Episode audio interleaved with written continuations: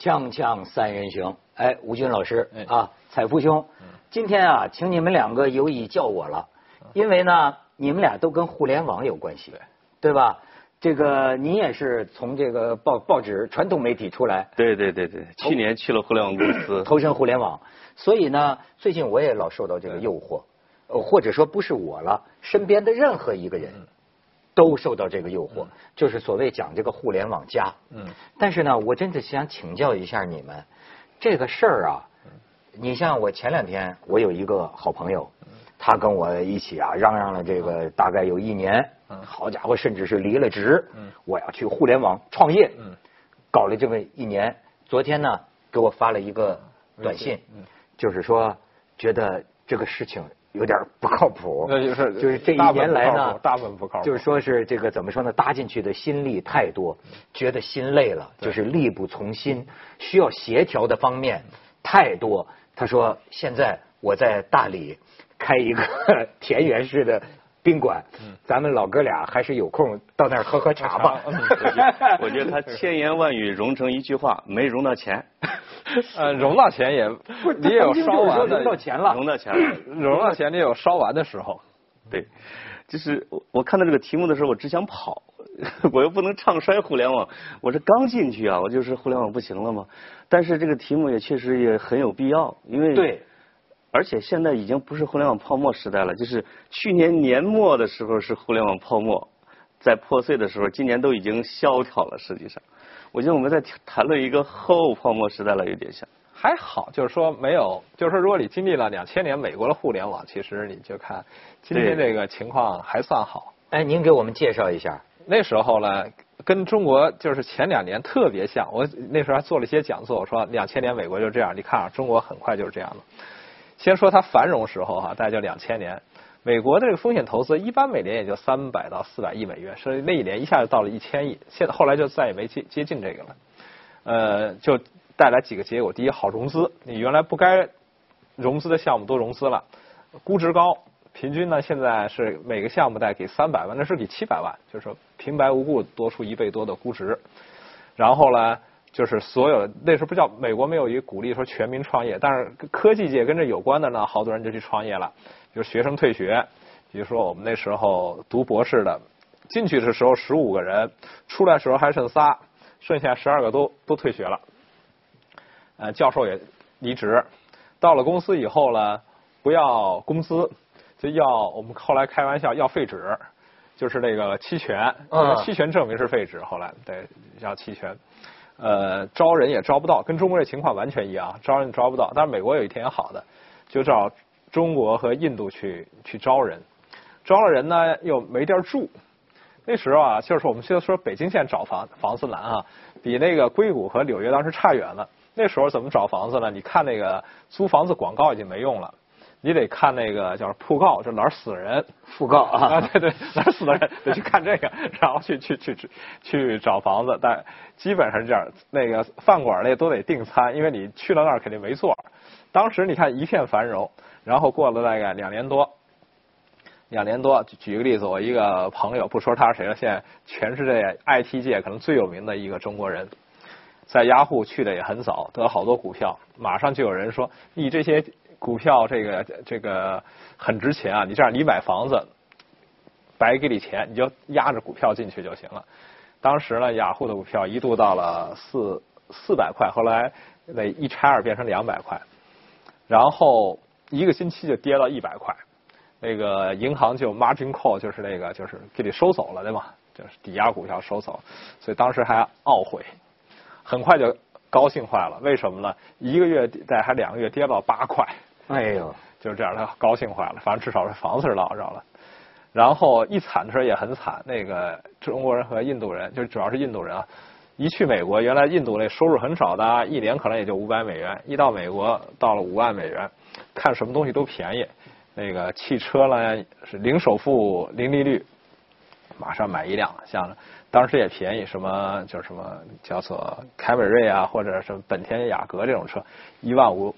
一万五美元就买了，买完了没有半年，结果工作就没了，而且你不可能找着工作，因为那时失业率就 IT 人失业率百分之十几。哎呦，六个人啊，很多公司是这样，就是说差不多今天咱们仨吃饭，下星期就走掉一个，就 这个就就这样。你说我他们给我看一个那个刘强东呃这最近做一个什么演讲，就说说哎这个呃一年前几个员工说出去创业啊，互联网嘛，互联网就后来他们开发了一个卖那个二手车的对对 APP，啊结果一年下来，通共就卖出两辆，还是员工自己买的。你说他就讲啊，他说当下互联网泡沫已经到了一个顶峰。在私募市场估值过十亿美金的企业，中国已经超过五十家企业。他认为疯狂的尽头，也就意味着行业到了谷底。哎，你你觉得中国这个，哎，就是政治政府层面上都在这么讲，就是说，哎呀，什么互联网啊，互联网啊，对，现在其实政府呢也不大太强调了，因为发现这个泡沫有点太大。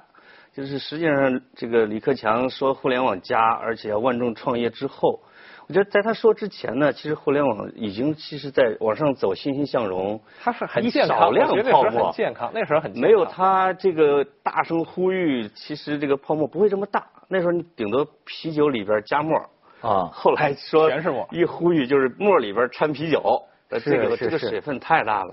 刚才你说那个，我估计估值也得一亿美元以上，卖两辆车。这个啊啊十亿美元在正好有一个专有名词叫独角兽。哦，对，我们说独角兽，独角兽公司就是指创业公司估值到了十亿这这个坎儿，就叫独角兽。哎，我就真不懂什么叫估值呢？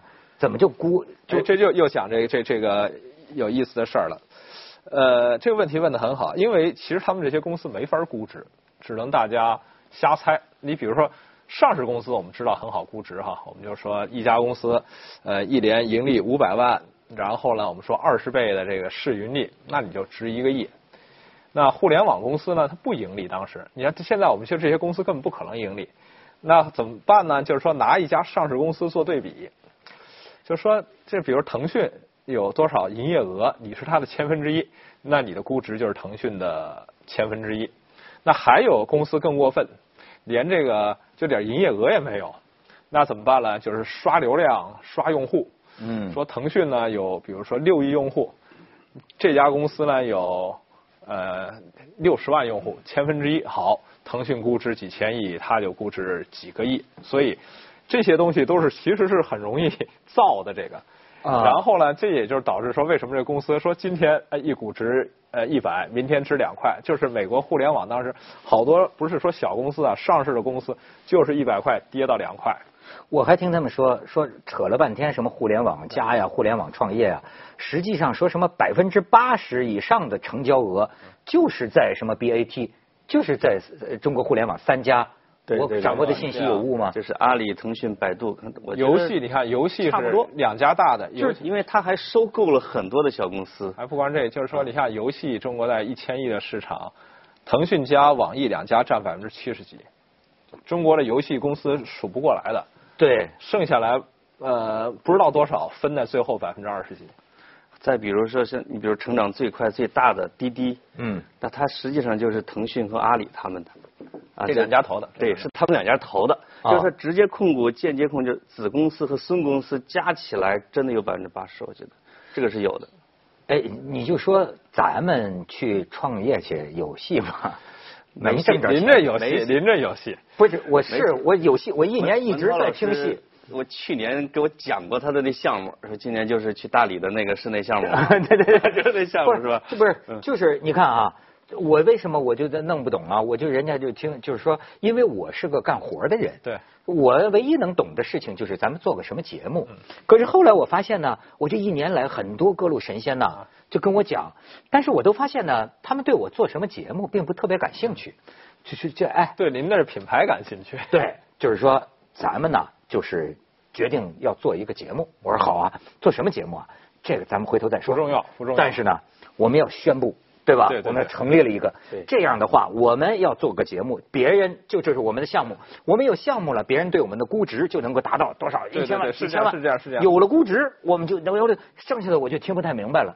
我这这个是泡沫的典型特征。对2000比如说听到名儿就给你钱，见到人儿就给钱，看一遍 PPT 就给钱，根本就不看财务报表的这种的。他也没有收入，他没有收入。很多 在两千年的时候，美国就是这样子，就是说比如说有些有名的人，张三李四王五，前面要加个一字啊，就是表示是互联网时代，一张三。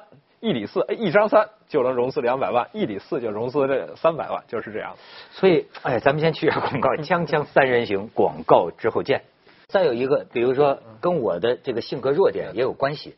我呢，还是说我喜欢咱们就干这个活儿。嗯。我不喜欢去走红地毯，就是我也不喜欢去，可我根本就不太喜欢去去去人多的地方宣传。对。可是我后来慢慢发现呢，人家这些个网站呢或者什么。他好像最主要的一件、最感兴趣的一件事儿是你要参加我们发布会。嗯，我说我为什么一定要参加这个发布会？咱不就是做一个节目吗？哎，他最后甚至可以这样：你要是不能站台呀，不能宣布一个咱们的战略合作呀，那节目也就别做了。你就哎，就是我有时候觉得很纳闷。刷流量，刷流量，他是拿您这个刷流量。是吧？我说那个，我还或者叫中国叫大 IP，大 IP 说这儿了啊。似乎现在好像更重要的事情是这个摇旗呐喊，就说我们怎么着了？对对对。哎，就这个概念就可以就估值了吧？是吧？现在是这样的，现在是这样。但至于你做什么，没人没人理。所以最后有些时候这种死的很惨的，比如说两千年的时候，接着讲啊，那些印度人这马上就没工作了，怎么办呢？来的时候俩箱子，然后。回去以后呢，还是两箱子啊，把衣裳往里头一装，开着那辆新车到机场买张飞机票回印度去。那车呢，反正贷款买的，就扔机场不要了。后来怎么发现的呢？后来那机场停不下车了，因为一看全是新车，没人要了新车。所以你那朋友说那个什么弄那个二手车的，该去到那儿免费去拿去。哎，你你去互联网，你去去干什么去了？我能说我们公司名吗？还是别说了，是吧？反正说了我怕毁了你们公司。反正是一个小动物的名字的啊。中国的互联网公司都叫小动物嘛。对你去那儿，我就说你跳槽到那儿之后啊，你有什么体会？有没有我们公司的估值从三亿已经到了五亿多美元。谁估的？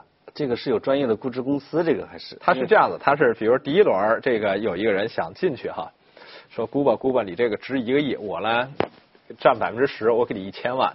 那他就是一个亿，只要有人出一千万，是说我占百分之十，放大一点，它就是一个亿。就是这样的，就是你投了，比如六千万美元占一个比比重，你这个公司的估值大概都是多少亿？按这个比例放有高人放上去。就是我腾讯的一个朋友，他问了一下我占多少期权。咔咔咔，掐指一算，说你们公司已经估值到了三点二亿。当时去年七月份我上班的时候给我估的，有有有这样的人，他会按照这种什么来算哈，就这种之类的。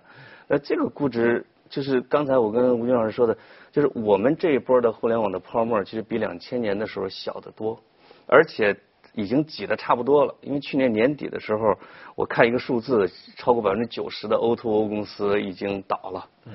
然后互联网金融的，因为涉及到诈骗的，已经禁被禁掉了。嗯。啊，就像这一类的，就是花钱特海的，而且要刷流量、要大量补贴的地方，给挤没了。就真正的有盈利模式的、跟实体能对接好的，还在运行。所以实际上对那些互联网公司来说是个好事儿。实际上。这剩下来一定是好事，是好事儿。但是我现在很好奇，就是那些人去哪儿了？那些搞这个什么洗澡、洗脚啊、什么按摩的、欧托的人去哪儿了？他们，你比如三五个人呢，再加上一百个技师，我还真看了这个新闻，就是你要上门按摩嘛。现在有技师正在跟这公司打官司呢，要工资。上门按摩呀？对呀，就是 A P P 什么的，就是你，你说你像你不愿意出门的，说我要一个给我做 SPA 的，哦，带着盆儿，带着什么就去了。那这些人呢？他们公司这个融不到钱之后，就不给人开公司了，开工资了，人家就得告他们。然后他就这个，这会不会把昌平公安给引来啊？他就处于一个地带嘛，嗯，就他就从，然后他就压缩成本，因为他融资不够了，他就从一百个技师到了十个技师，剩下的九十个技师呢，就回归实体店，又到这个小巷子里边去了，或者说又到正规的按摩店去了。所以他可能就是线上线下还真是来回互动，还挺频繁。烧了融那投资人一点钱，反正倒霉的可能是投资人。对，呃，欠技师一点工资。我听说这个，我还学了个词儿，C to C 嘛。啊，对对对。然后他们有人说是什么呢？Copy to China。这个解释。Copy to China 哈。过去有这么一个法那个概念，就是说最早，比如说包括百度也是这个啊。呃，那个中国三大门户网站都是这样的。有了一个雅虎，我们就搞个门户网站 Coffee to China。就是你没有核心技术，你说到底，你跟这个国际的互联网，就是咱们一般都在下游。是不是这么说？呃，也不是，Coffee to China 呢比较容易跟风险投资讲清楚，说你要干件什么事儿。说，因为美国有一个成功的案例，说我就就是当时张朝阳嘛，那个说，我就办一个中国的雅虎，说，哎，那行，你要有有本事能办到，我们给你钱，因为这个呢，你不用跟他解释什么是雅虎。对，你要是说做一个别人都没做过的，说上门洗头洗洗脚的，你还要跟他讲为什么这件事儿能做成，那这个风险投资不一定听得懂，所以这个 Copy to China 是当时是最容易拿到钱的，因为他。风险投资容易懂，其实到现在也是，它有一个中国词儿叫对标公司。比如说，我们是谷歌的对标公司叫百度，我们是 Uber 的对标公司叫滴滴。对啊，它美国投资人和美国的股市是认你的，他就会给你的估值很大，你的股价会比较高。美国普通老百姓也会认可，这有成功案例他知道他的美国公司不会那么快的能进到中国市场。哦，所以他这这样。所以我去的那个公司就是。一个叫 Airbnb 的中国对标公司，就是这么来的，租房子的。哦，哎，但你觉得干嘛发了吗？我觉得这个公司很有前途，要不然我怎么会？这个这个商业模式还是很好，这个模式模式，而且它有实际的盈利，每每单业务百分之十，百分之十就是这样的。它跟那个您说的那个两辆车刷用户类还不一样，那个刷用户类还真不一样。哎，没有补贴。那现在大量的这个年轻人呐，都感觉被这个互联网啊，就感觉就是说一个人出去烧起来了，烧起来了，要去创业，要去创业，因为这本身啊。我觉得现在年轻人跟咱们的想法也不一样了，越来越不耐烦在这种传统的体制里边受挤压，对吧？一想还不如我自个儿出去创业去。但你觉得对他们是鼓励呢，还是？我觉得他不是双创吗？创新是所有人都要做的，哪怕你政府机关人，你把这报账的流程给优化优化也是创新。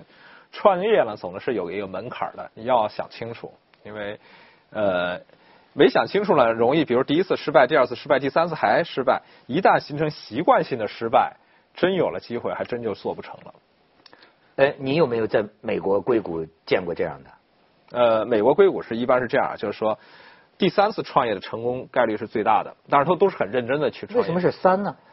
第一次呢，可能是经验不足，你可能会失败。第二次呢，呃，有些人成了，有些人运气不好。哦，那他，但是这些人还是成长起来，所以第三次可能性比较大。我应该去三次大理。对，然后关键是在于三次围城呢，说明什么？说就像那个妇女有习惯性流产似的，这个人创业有习惯性失败，因为他先天一定有哪些缺陷，他不适合创业。对。我觉得我就是这样的习惯性流产，我就适合打工，我就希望找个打工的，有个稳定的收入，我干我的活儿。关键你还没有创业呢。不是硅谷呢，其实是两种啊，就是我们想象，不是说创业成功你一定挣钱多。硅谷挣钱最多的，恰恰是那几家最大公司的那个早期的员工，他们的收益要比那个你自己办一个公司几什么几个亿上市那个要来钱来的多得多。说明什么？说明优质资源凑到一起，他可能能做一件更大的事儿。哦，就是说，是不是有这么一个成功经验？假如说一个年轻人哈，先去一个特别牛的大的互联网企业公司，对，然后呢，做做做做，有了自己的人脉，有了自己的一些实力，嗯，然后又单挑出来一块儿，这种比较好一些。这种就是说，成功的概率要大很多。投资人对这种人也会高看一眼。你要真是 BAT 出来的，你或者你从大的一些互联网公司出来的，你再组一个团队，基本上投资人说好，然后再问一下你的星座啊，这个事情就定了。星座是台湾人喜欢，我们两个投资人有投资人说，哎，你什么座的？这个我们 CEO 说，我天蝎的。另外你什么座的？那个我星座我忘了。哎，你俩挺搭。再一个，他俩又是 BAT 公司都待过，说可以。这个几次创业那个可能是第二次创业，他说啪投钱吧。就基本上，他可能背后有一个规律，就是你从大公司出来的，你确实有运行的规范，或者说你会有这个人脉，或者你有经验这种。对，再看看八字儿，是吧？对对对对。锵锵三人行，广告之后见。就您现在不就是投资吗？啊，对。您看面相吗？呃，倒不是太看面相，当然看这个人本身。就是看人吧，还是不是不是面相本身，还是看人？看面相就没马云了，是吗？也不一定，因为马云骨骼清奇，我有时候会看这个骨相。对对对对，他有奇人之相。你还真的是，我跟你说，就说很多老观念我们要改。我现在发现富人可不是脑满肠肥。对，我老婆减不下肥，他们还说这是福相。我后来琢磨琢磨，你看现在中国最有钱的马云。王健林啊，谁有有胖子吗？谁谁胖啊王健林？也比较胖。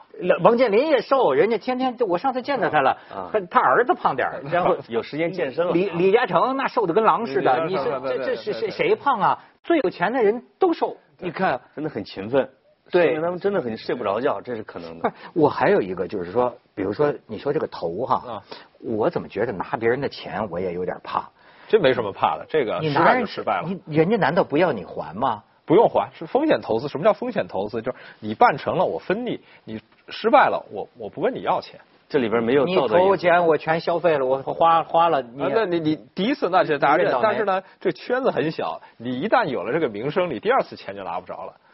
创业的人呢，是你看我们经常说他三次才成，所以呢，如果说哎我比如说投这这么两个人，一个人呢他努努力力的工作，然后呢虽然失败了，我看了他这个人不错，没经验，只是说我第二次还愿意给他钱，第三次还愿意投资人会这样的啊，的。第二次、第三次会这么不断的给他钱那个人呢，拿钱以后就花了，或者是就我们就说这跑路了，那以后这个行业的人都知道他，就不会再给他钱了。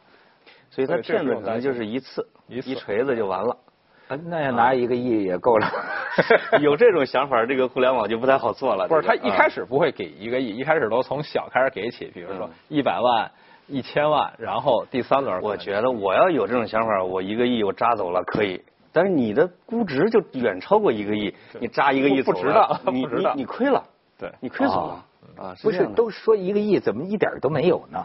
是不是？我觉得说了好几年了，都怎么没没没有？这个了，我还有一个观点了，这个得说给你们老板听了。嗯这个这是这个企业和您这这个关系，那个那没摆正。这个呃，你像包括今天那，比如说呃，Google、微软或者 Facebook 这些大公司，那个核心的员工都和企业呃企业有个期权。的一个分配的一个比例的，就是说这样公司如果挣着钱，核心员工是要拿相当大一部分的。哦这样，所以呢，大家才有劲头说把这公司利润做上去，要不然这是个零和游戏。这是核心问题。我觉得文涛老师呢，只要没拿着台长的股份，对对对啊这个事情是个大事儿，我觉得。这，我再问你，像他们说那个，比如说那个拍皮匠嘛，不是前一阵儿话题嘛，对对对对是不是拿了一千多万？对那就算挣着了是吗？没有，他他不能装自己口袋里，他要拿他去夜云 运花运营他的业务。花嘛，就是说你别全全去玩掉了，就是要要做一些事儿。这个投资人呢，实际上每个月还至少开一次会的。你看着你真是吃胡吃海喝去了这个事情，那他说明他一开始的判断就错了，他只能怪这个投资人自己不靠谱，看错人了。啊，不过有的就没有投资人会要求公司马上关掉清盘的。啊，会会有这种会会有这样的，这个这个在两千年的时候，就是互联网泡泡沫完蛋的时候，就很多公司手上还有现金，但是投资人就是马上清盘。我觉得这个有时候，咱就当然咱就说这个中国呃少数呃有的艺术家呀、我就会感觉到，好像中国人不适合有钱，他一有钱了呀，他还不如他穷的时候的作品，这是个很普遍甚至很普遍的现象。嗯，你你这比如你比如说这个哎，好像现在他们有人说这个资本之恶，对，比如说一个原生态的一个人，我做一个什么，哎，很受草根们欢迎，对，哐叽他有一大笔钱砸在身上，你就发现他整个状态都不对了，那有可能。哎，尤其是对于艺术家，艺术家是最容易把持不住的。再一个呢，艺术家和作家，你给他投那么多钱，本身就是不太对，你把他给逼成一个商人的。我就我就发现为什么？你看中国人骨子里就是说，你好比一个画家哈，画史越来越大，对，但是他的画并没有越来越好哦，反而就是说中国人有这个腐或腐败堕落的这个根子，他一有了钱，我我自己都感觉到了。你过去啊，我创作力最旺盛的时候是在我几平米单身宿舍，嗯。现在稍微房子大了点儿啊，你看我就琢磨着这个花儿啊，今天摆到这儿，啊对对对。这个石头今天放到那儿。了，对，这一天就这折腾，把这个搬到这儿，把大家看看看看，喝喝。慢慢的，这个搞清楚哪种勃艮第和波尔多有什么区别也是个学问。对。到最后这人就谢了。你是？艺术家也是人，这个钱砸到人身上，本性直接就出来了，这没办法。我觉得很少有人能把持得住，说我这个再写一部诺贝尔。就是艺术家如果他还坚持自己画画，也就还算好。现在很多是搞了画室，雇了仨人替他画，最后补几笔签个字儿的。